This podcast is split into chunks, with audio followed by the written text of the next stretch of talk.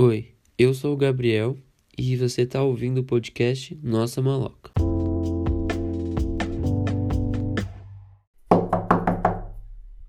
Olá, você teria um minuto para ouvir a palavra do minimalismo?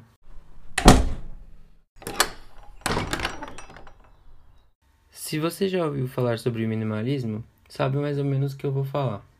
Caso você não tenha ouvido, eu apresento você a ele. A ideia do episódio de hoje é apresentar e introduzir brevemente o que é o minimalismo, sem dar uma aula, e mostrar também o meu ponto de vista e a importância que eu enxergo para os dias de hoje.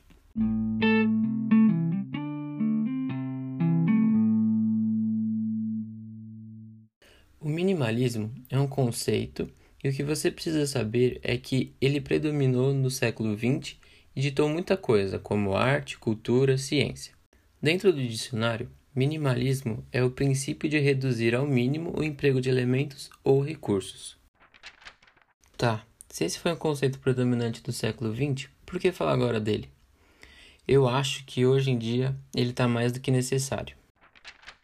O minimalismo como estilo de vida teve um crescimento muito grande no século XXI.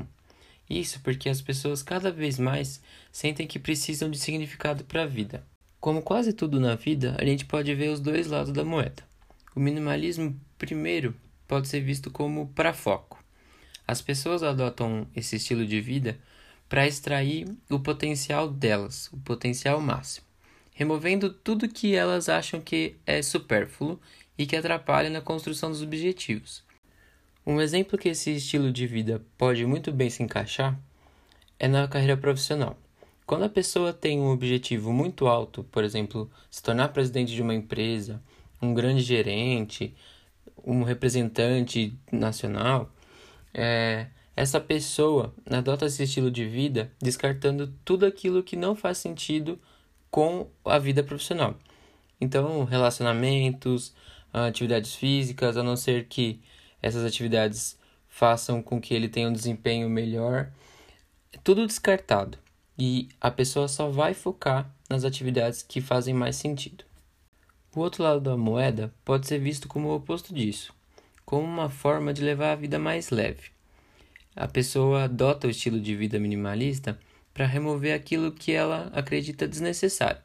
Por exemplo, consumismo, gastar desnecessariamente ou focar muito tempo no trabalho e ver que a vida vai se esvaindo e não aproveitou nada. Então essa pessoa ela prioriza as experiências e a leveza do dia a dia. O exemplo que a gente pode aplicar aqui é de uma pessoa que enxerga que a carreira profissional não dá a satisfação total.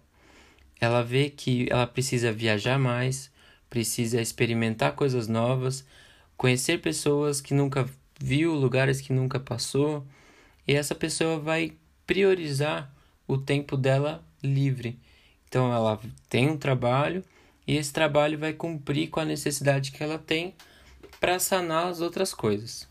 Os dois caminhos estão certos. No minimalismo não tem certo e errado. Ele não é um tipo de religião que impõe regras e doutrinas. O minimalismo pode encaixar da maneira que mais lhe convém. A essência desse estilo de vida é você absorver aquilo que é essencial para você e priorizar aquilo, seja isso para algum objetivo ou como um estilo de vida que te permita viver outras experiências. Agora eu quero tentar compartilhar com vocês por que eu acho que o minimalismo é tão importante nos dias de hoje.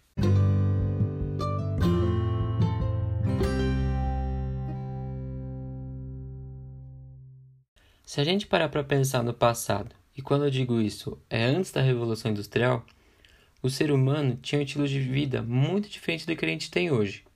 O tempo que eles tinham era o tempo que o sol fornecia luz. O alimento que eles tinham que consumir era o, o alimento que eles tinham que cultivar. E as pessoas dependiam de habilidades específicas de pessoas que sabiam fazer coisas. Nessa época e outras antes, as pessoas eram artesãs, ou seja, elas trabalhavam manualmente tudo aquilo que era feito: roupas, acessórios, tudo era feito de maneira manual e rústica. Tudo que era produzido era produzido um por um, a não ser que outras pessoas juntas trabalhassem um por um para ter vários. Quando a Revolução Industrial chegou, ou seja, as fábricas surgiram, junto delas o mundo conheceu a energia elétrica, ou seja, a luz artificial. Com isso, as pessoas não tinham mais hora para parar de trabalhar. A jornada de trabalho tinha aumentado muito. E analisando isso, a gente pode perceber que as pessoas pararam de gastar tempo com suas famílias, porque elas não estavam mais em casa. E a consequência disso foi que a sociedade foi ficando cada vez mais cansada e frustrada o tempo todo, porque o tempo era preenchido por trabalho. Só a somatória desses dois fatores, por si só, já resultariam numa sociedade consumista. Isso porque as fábricas conseguiram um feito que os artesãos não tinham capacidade: a criação de objetos e coisas em escala. Então, o custo dessas coisas reduziu, as pessoas começaram a ver a necessidade de ter coisas, e com isso a insatisfação que as pessoas tinham nas, nas suas carreiras, nas suas vidas, foram preenchidas por obter coisas através do dinheiro. E o que, que é que dava dinheiro? O trabalho. Vamos colocar aqui na pauta que eu estou sendo bem superficial, não estou entrando a fundo. Superficial ou não, o resultado disso a gente já viu ao longo desses 200 anos. A história que chegou é a história que a gente vive hoje. Nós sabemos que hoje muitos dos recursos que a gente utiliza como matéria-prima para muitas coisas já não são mais tão abundantes. Existe já os discursos que nem são mais atuais de escassez. A gente vive já a escassez. Não é uma coisa para aqui do futuro. A gente já explorou tanto o planeta que tem muita matéria-prima que é difícil encontrar. E isso preocupa tanto quem produz essas coisas, como as pessoas, os cientistas que estão preocupados em preservar o planeta. E aqui eu acho que eu cheguei no ponto que eu acredito ser o principal para mim sobre a importância do minimalismo. Queria fazer com vocês um raciocínio bem breve. Se hoje você tem por volta de 20 anos de idade quando você tiver seus 50, o mundo vai estar tá por meados de 2050. Esse é o ano que os cientistas estipulam que a população mundial esteja por volta de 9 a 10 bilhões de habitantes, quase 2 bilhões de pessoas a mais do que uma China de hoje. Ou seja, uma China a mais. Hoje, os dados apontam que no mundo um bilhão de pessoas passam fome. E os cientistas dizem que daqui 30 anos precisa existir uma produção de 70% maior de alimento. E o problema é que não sabemos se vai ter solo. Não sabemos se vai ter solo, se vai ter nutrientes, se vai ter água para produzir todo esse alimento. Isso porque hoje já não é difícil ver dificuldade na produção de alimento. Dificilmente isso vai melhorar daqui a 30 anos.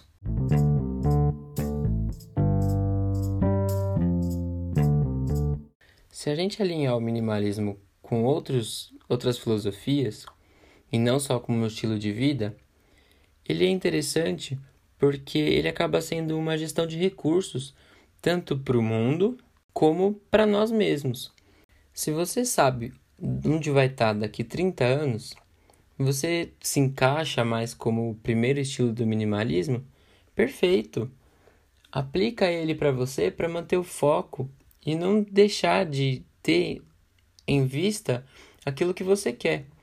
Agora, se você é mais como eu, que daqui 30 anos não tem certeza de nada, não sabe nem o que vai estar tá fazendo e como o mundo vai estar, tá, é interessante você adotar esse estilo também, porque você vai deixar de gastar com qualquer coisa, deixar de ficar perdendo tempo com algumas coisas e vai priorizar outras coisas na sua vida. Vai poder guardar mais dinheiro, porque não vai gastar tanto. Vai poder viver viagens com pessoas em vez de ficar preocupado com trabalho, com metas. É, já tô parecendo um cara que tá num culto do minimalismo. Eu sei. Mas você já parou para pensar nas coisas da sua casa que não fazem diferença para você? E quantas dessas coisas você tem? Olha, eu sei que eu não conheço como é a sua casa, mas te garanto que você tem muita coisa que provavelmente você fala: para que, que eu tenho isso ainda? Olhando para essas coisas, olha só quanto recurso você deixou de ter. Quanto tempo você gastou comprando, quanto tempo você gasta arrumando, limpando. Tudo isso podia ser mais simples. Você não precisava ter essas coisas, logo você não precisava gastar tanto tempo, por exemplo, arrumando sua casa. Você podia estar aproveitando esse tempo com outra coisa, uma coisa que você realmente queria fazer.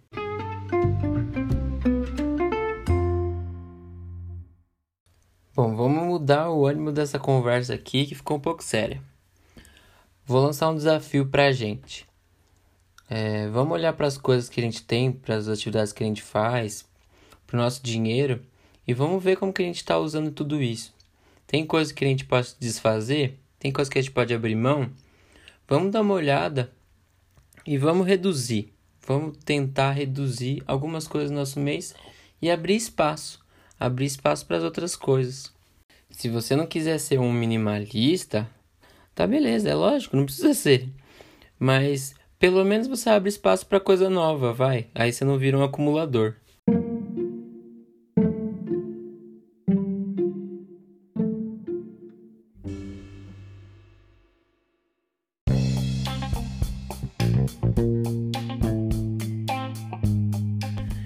No outro episódio, falei para vocês entrarem em contato com alguém pelo Insta, né? Mandar, ah, tô com saudade e tal. Ó, uma ideia que eu tive para aproveitar essa mesma sacada do outro episódio é ver alguma coisa que você tem em casa que você não, não vai usar mais, não precisa. Lembra de alguém, algum amigo seu que pode estar tá precisando. Vai ser interessante você dar uma força para ele que ele nem sabia que ia ganhar. Outra coisa, vai lá no meu Insta e compartilha alguma coisa que você gosta de fazer, um hobby seu. Vamos conversar? Bom, já tá acabando o episódio. Esse tema provavelmente vai voltar aqui. Como eu fui bem superficial, eu acho muito legal esse assunto. Provavelmente eu vou entrar aqui e abordar um assunto mais pontualmente sobre alguma coisa. E se vocês quiserem participar, conversar comigo, conversa comigo pelo meu Insta. Vai ficar aqui na descrição. Eu vou deixar agora para os próximos episódios. Entra lá em contato, manda uma DM. Quem sabe você não participa aqui comigo compartilhando o que você sabe, algumas ideias. Vai ser legal. É isso. O episódio foi esse sobre minimalismo. Eu te vejo no próximo episódio. Abraço.